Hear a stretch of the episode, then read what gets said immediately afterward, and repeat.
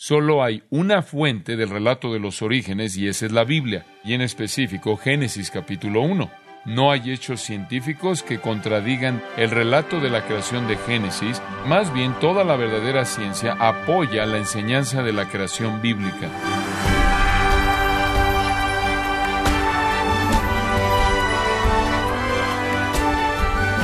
Bienvenido a su programa Gracias a vosotros con el pastor John MacArthur. Dado que usted cree en el relato bíblico de la creación, de Génesis 1.1, cuando usted lo comparte con no creyentes, ellos tratan de ridiculizarlo, diciendo que la ciencia no apoya lo que la Biblia dice. Entonces, ¿cómo debe responderle a estos críticos? No se pierda un minuto del programa de hoy, conforme continuamos celebrando 50 años del ministerio del pastor John MacArthur, con la serie La batalla por el comienzo, aquí en Gracia a vosotros. En Proverbios capítulo 8, y noten que esta es literatura de sabiduría.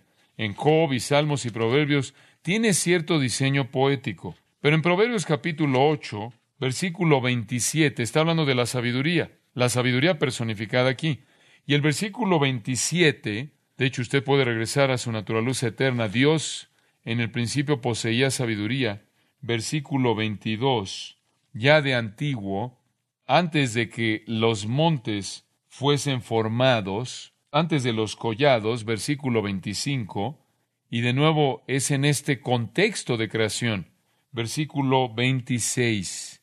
No había aún hecho la tierra ni los campos, ni el principio del polvo del mundo. Cuando formaba los cielos, allí estaba yo, dice la sabiduría. Cuando trazaba el círculo sobre la faz del abismo, cuando afirmaba los cielos arriba, cuando afirmaba las fuentes del abismo, cuando ponía al mar su estatuto, para que las aguas no traspasasen su mandamiento. Todo eso precluye cualquier actividad evolucionaria en absoluto. Todo esto está atribuido directamente a Dios. Dios lo hizo tal como es descrito en Génesis capítulo 1. Y leí hace un momento a partir del Salmo 74 la mención, este es un comentario interesante a pie de página, la mención de un monstruo marino. Y conforme usted estudia la literatura de sabiduría, ve que el monstruo marino aparece en varios lugares. En Job, por ejemplo, en el capítulo 7, versículo 12, ¿soy yo el mar o el monstruo marino para que tú lo contuvieras. Y de nuevo está diciendo que Dios estableció una guarda, un guardián, por así decirlo, un límite sobre el mar. Pero con mucha frecuencia, cuando habla acerca de que Dios establece una guarda o un límite sobre el mar, menciona este, este monstruo marino. También lo ve en Job 9:13, donde dice que Dios no va a volver su enojo y debajo de él se agachan los ayudantes de Rahab. Y Rahab de nuevo es traducido monstruo marino. Ahora, ¿qué es esto? Bueno, Rahab aparentemente era el nombre de un monstruo marino antiguo mitológico.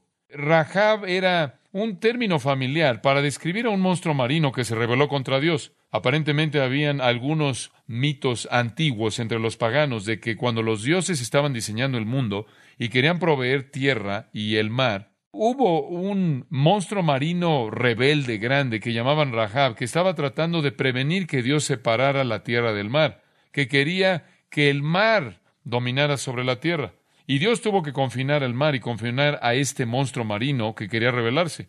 Y entonces al definir los límites del mar y de la costa en la leyenda, tuvo que derrotar a este gran monstruo conocido como Rahab, que quería pelear contra Dios. Esa era la leyenda. Eso no está en el relato de Génesis, pero esa era la leyenda de que había algún monstruo tratando de prevenir que Dios separara el mar y la tierra.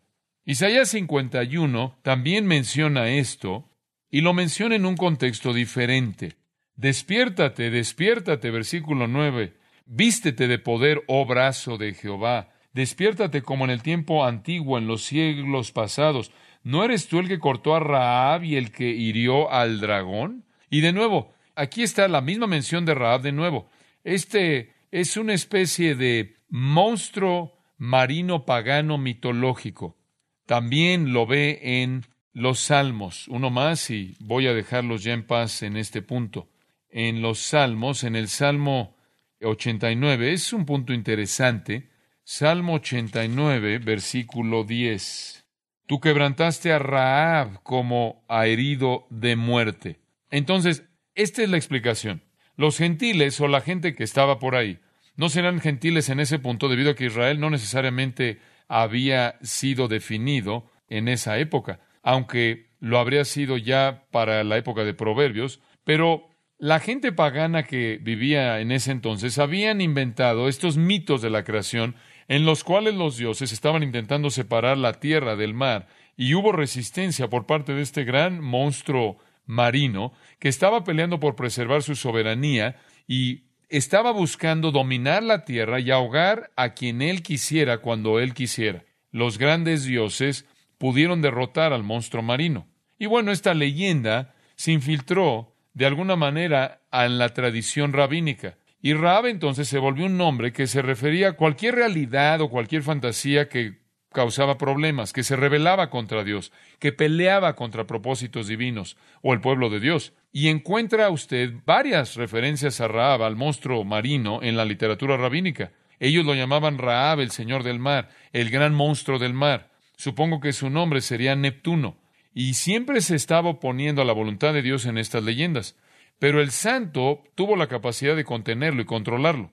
Y parece como si los judíos entonces tomaron la idea de Raab y la convirtieron en una especie de metáfora para cualquier cosa que se resistía al poder de Dios, cualquier cosa real o cualquier cosa en la fantasía que resistía al poder de Dios. Y usted encuentra las referencias a Raab, como la señalé, a lo largo de la literatura de sabiduría en el Antiguo Testamento. Lo que me parece interesante acerca de esto es que cuando usted llega al relato de Génesis y el relato de la creación, no hay Raab, no hay monstruo marino. No hay otro poder existente, no hay otra fuerza existente o deidad existente en forma de monstruo marino. Lo que usted tiene en Génesis es un relato cuidadosamente detallado, creíble de la creación, con ningún elemento poético, ni legendario, ni mitológico en absoluto.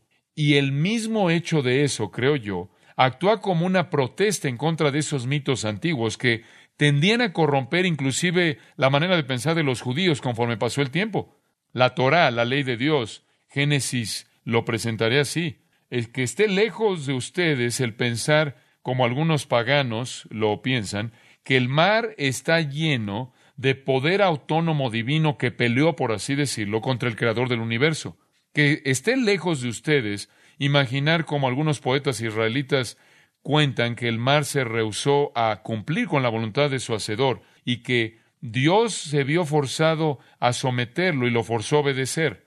Es verdad que la Torah registra que Dios estableció un lugar fijo para las aguas del mar, pero esto no fue hecho por algún tipo de contención de la voluntad del mar que buscaba rebelarse contra Dios, el Dios del cielo. Dios simplemente dijo, júntense las aguas que están debajo de los cielos en un lugar, y fue así. Ahora dije todo eso simplemente para refutar a esos críticos de Génesis que quieren convertir este texto en leyenda o mito o darle algún tipo de licencia poética sin base. El escritor de Génesis de manera meticulosa evitó hacer algún uso de algún tipo de leyenda bien conocida que inclusive aparece en otra literatura como la literatura de la sabiduría e inclusive se hace referencia por el profeta Isaías. Él la usó de manera metafórica para hablar de cualquier cosa que produce rebelión y produce problemas. No hubo dicha batalla. Dios lo dijo y fue así. De regreso a Génesis, entonces, versículo 9, júntense las aguas que están debajo de los cielos en un lugar. Eso habría incluido los lagos subterráneos, los ríos subterráneos, y los arroyos, y los manantiales, y los pozos, todos interconectados, y la Tierra probablemente en un continente grande, masivo. Y por cierto, solo como nota a pie de página, si usted toma los continentes de la Tierra y los empuja, prácticamente encajan casi de manera perfecta, casi como si se hubieran roto y se hubieran dividido. Y entonces el versículo 10 nos dice que Dios nombró lo que él había hecho, y llamó Dios a lo seco tierra y a la reunión de las aguas llamó mares, y vio Dios que era bueno. Era bueno. Así había sido. Lo dijo desde el principio. Cuando Él creó la luz y hubo luz, Él creó el cielo y así fue y fue así. Y Él creó en el versículo 9 la tierra seca y los mares y fue así. Pero ahora dice que fue bueno, fue bueno. ¿Por qué? Porque ahora era habitable. Ahora era habitable. O la luz era buena en y por sí misma, de acuerdo con el versículo 4, pero la tierra ahora se volvió buena. Y después las plantas, versículo 12, fueron buenas. Y versículo 18, los cuerpos en el cielo fueron buenos. Y versículo 21, todo lo que él hizo en el mar y en el aire fue bueno. Y versículo 25, todos los animales fueron buenos. Y versículo 31, él hizo al hombre y vio todo lo que había hecho y era bueno en gran manera. Ahí no hay pecado, no hay muerte, es solo bueno. Entonces, para el momento en el que usted llega en donde estamos, en el versículo 10, usted tiene el universo tripartita. Tripartita significa tres partes, tierra, mar y cielo. Ese es el universo creado. Y fue bueno, y Dios podía decir que era bueno, porque había alcanzado el punto en el que podía contener y sustentar la vida. Y entonces Dios entró a la segunda fase de la creación en el día 2, versículo 11. Después dijo Dios, produzca la tierra hierba verde, hierba que dé semilla, árbol de fruto que dé fruto según su género, que su semilla esté en él, sobre la tierra. Y fue así. De nuevo le recuerdo que existió porque Dios lo dijo. Él habló y existió. Versículo 11. Siempre y de manera inequívoca Dios habla y hace que exista. Y esta es la vegetación. Versículo 11.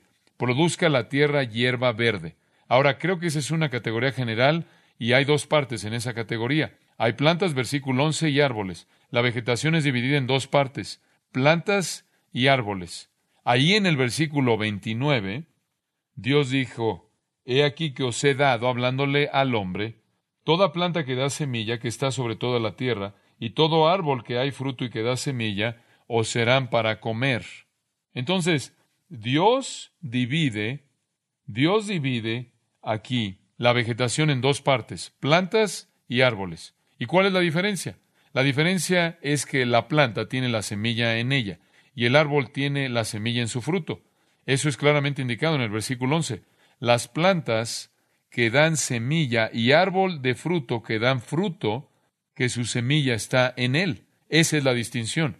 Toda la vegetación, la cual en sí misma contiene la semilla, estaría bajo las plantas, y toda la vegetación que tiene su fruto, en su fruto la semilla, estaría bajo los árboles. Y tan pronto cómo el material inanimado estaba listo para sustentar la vida, sin retraso alguno, la vida en su forma más simple fue creada con la intención de ser el alimento de la vida más elevada, de formas de vida más elevada que estaban por venir. Ahora, quiero que observe que en primer lugar al describir las plantas dice de ellas en el versículo 11, hierba verde, hierba que dé semilla. Y lo repite en el versículo 12, hierba que da semilla. Y después en el versículo 29 lo dice, planta que da semilla. Él continúa repitiendo la característica para que sepamos, y esto es tan importante, que la vegetación era capaz de qué? ¿Qué? Reproducción. Ese es el punto. Él hizo vegetación totalmente crecida, totalmente madura, con semilla en ella que pudiera dispersarse. Una de las grandes, grandes maravillas del mundo es la ciencia de la dispersión de las semillas. Vi un video entero acerca de eso que prácticamente es absolutamente asombroso ver cómo Dios diseñó que las semillas se dispersaran y prácticamente es llevada a cabo inclusive por las aves, por los pájaros en su propio patio, en su jardín de atrás. Inclusive se intenta hacer a través de su automóvil y en su cabeza. La dispersión de semilla prefertilizada es muy eficiente. Hay diferentes maneras también de hacerlo fuera de esa. Una de las obras maravillosas del viento es la dispersión de la semilla. La ciencia entera de la dispersión de la semilla es, es realmente fenomenal. Las plantas entonces fueron hechas por Dios no como semillas, sino como plantas crecidas ya maduras que contenían semillas que podían entonces multiplicarse. Esa es la manera en la que la creación entera fue hecha. Y le recuerdo otra vez eso fue hecha madura. Cuando el hombre fue creado, no fue creado como un infante que tenía que crecer, fue creado como un hombre ya maduro. Todo fue creado maduro, ya en estado, digamos, adulto. Habían plantas, plantas comestibles, claro, que daban semilla, versículo 11, y también árbol de fruto que daba fruto según su género, que su semilla estaba en él. Y fue así. Entonces tiene usted esas dos categorías de vegetación. Ahora, un comentario muy importante es, observe esta pequeña frase, se repite una y otra y otra vez. Versículo 11, según su género. Versículo 12, según su género. Una vez a la mitad del versículo, hacia el final del versículo, según su género. ¿Puedo alentarlo un poco? Esa frase se repite diez veces en el primer capítulo de Génesis, diez veces. La palabra hebrea para género es min, M-I-N, min, lo que indica son limitaciones de variación. Una planta únicamente puede producir algo de su propio tipo, de su propio género. Un árbol solo puede producir algo de su propio género. Solo tiene la capacidad de funcionar en base al código genético que está en él. Ahora, sea que el género hebreo corresponda a nuestra palabra geno, gen, o nuestra palabra especie, o nuestra palabra familia, o nuestra palabra fila, o lo que usted quiera usar. Y estoy acordándome de palabras de mi clase de universidad y no tengo idea de lo que significan. Pero sea lo que sea que significa la palabra min, sea lo que sea que corresponde en español, lo que hace es eliminar cualquier posibilidad de un proceso evolucionario, porque lo que la planta es y lo que el árbol es solo puede reproducir conforme a su género. Decir que todas las cosas vivas vienen de, de un ancestro en común es refutado por la frase que se repite diez veces según su género, según su género. Solía ilustrar esto con alumnos de universidad al hablarles de los aminoácidos. Digo, esto se vuelve tan individual que estás constituido por aminoácidos y su cuerpo, no importa en dónde lo coloca, solo va a reproducir más de usted. De hecho, si pone demasiado de usted, va a reproducir más de usted de lo que usted quiere ver. Pero los aminoácidos son llamados los bloques de construcción de la vida. Ahora usted podría decidir que usted va a comer pollo rostizado, pollo frito el resto de su vida. Y veinte años a partir de hoy, usted no sería un pollo. Ninguna combinación de aminoácidos de pollo y de aminoácidos humanos va a producir a un pájaro grande, un avestruz. Lo único que jamás va a producir es más de usted, no importa lo que entre. Esto es según su género. En el capítulo maravilloso de la resurrección en 1 Corintios 15, versículo 38, Dios de un cuerpo. Bueno, regrese ahí un poco. Ahí en el versículo 36 lo que tú siembras no se vivifica si no muere antes. Versículo 37. Y lo que siembras no, no, es el cuerpo que ha de salir, sino el grano desnudo, ya sea de trigo o de otro grano. Pero Dios le da el cuerpo como Él quiso, y a cada semilla su propio cuerpo. No toda carne es la misma carne, sino que una carne es la de los hombres, otra carne la de las bestias, otra la de los peces y otra la de las aves. Y Dios está diciendo que hay distinciones. Hay diseños que van más allá de lo que cualquier organismo vivo puede pasar. Lo digo de esta manera. Hay diseños que no pueden pasar ningún organismo vivo. El significado de semilla puede ser fácilmente entendido. Semilla es claramente la capacidad de reproducir una forma de vida a su propia semejanza o en su propia semejanza.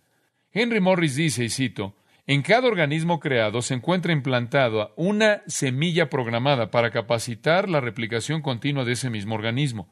El entendimiento moderno de las complejidades extremas de la llamada molécula del ADN y el código genético contenido en ella ha reforzado la enseñanza bíblica de la estabilidad de los géneros.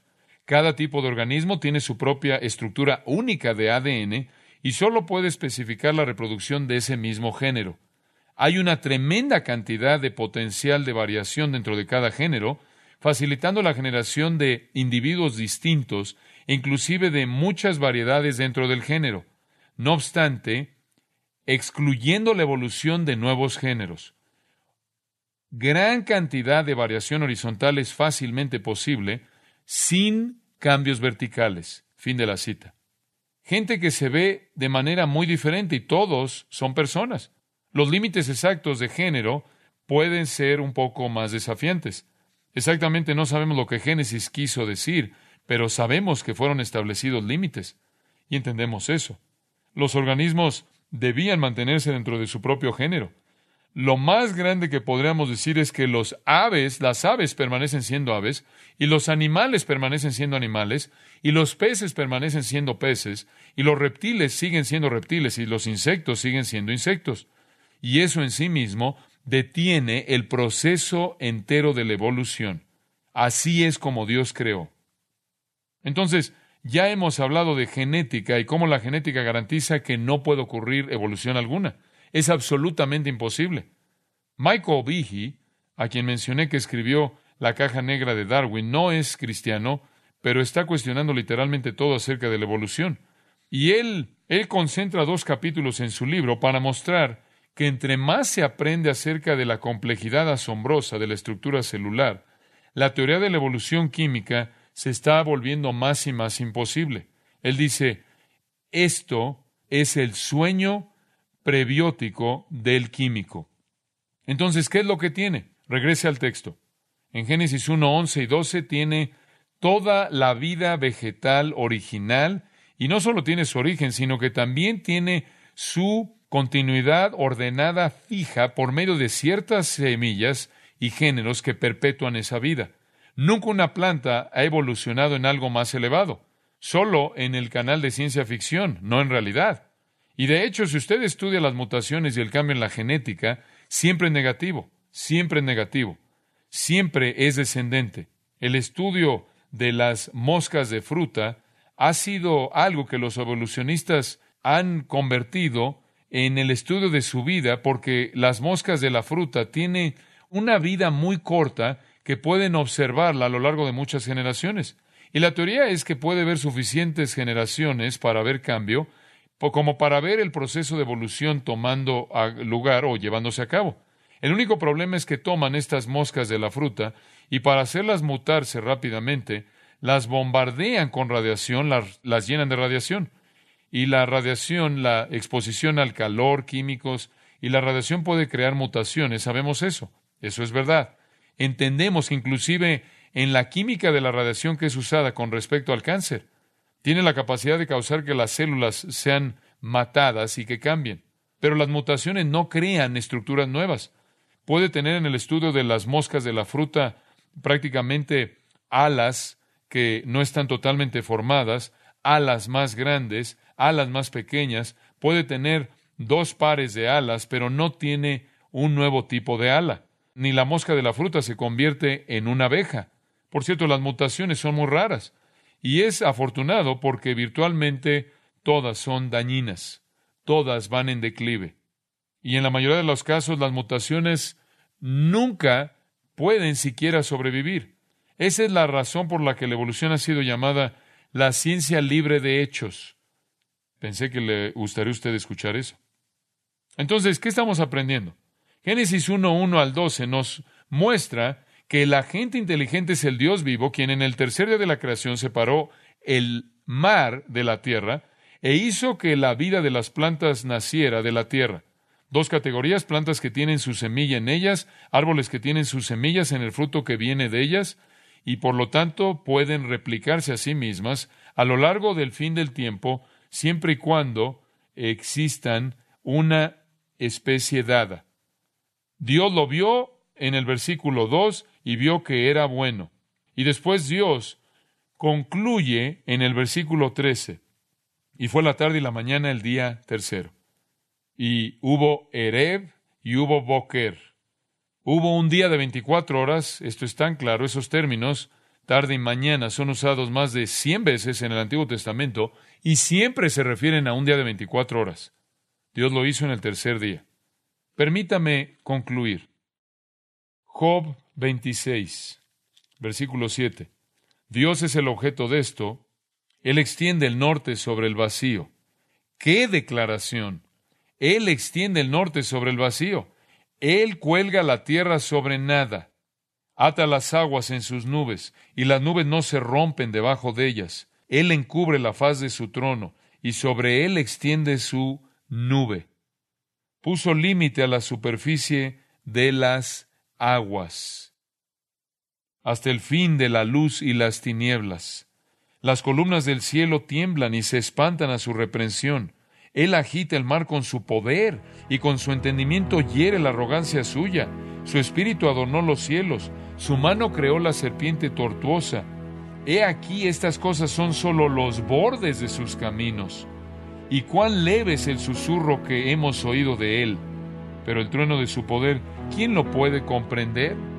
Cuando Dios, Él está hablando de la lluvia, y cuando Dios irrumpe la oscuridad con luz y lluvia y tormentas y relámpagos y furia y todo esto, solo estamos oyendo un susurro leve, una indicación débil de su inmenso relámpago incomprensible. Solo estamos viendo los bordes de sus caminos. ¿Qué Dios tenemos?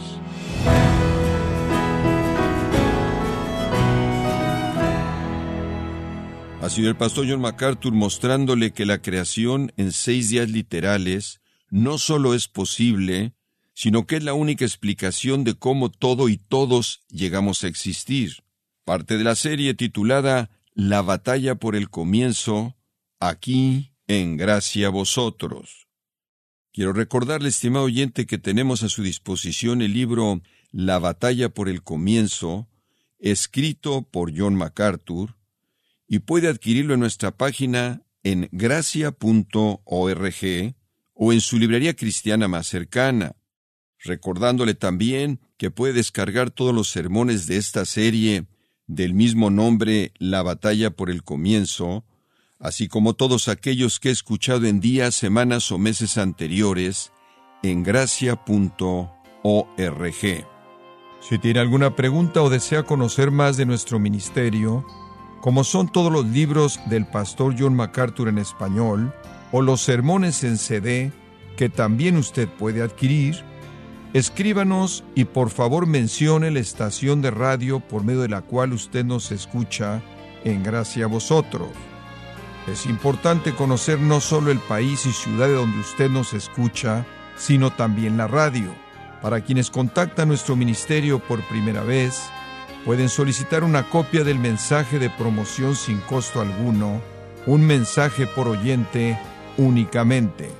Si usted vive en los Estados Unidos o Puerto Rico, escríbanos a Gracia Vosotros, P.O. Box 4000, Panorama City, California 91412. O puede escribirnos a través del siguiente correo electrónico radio arroba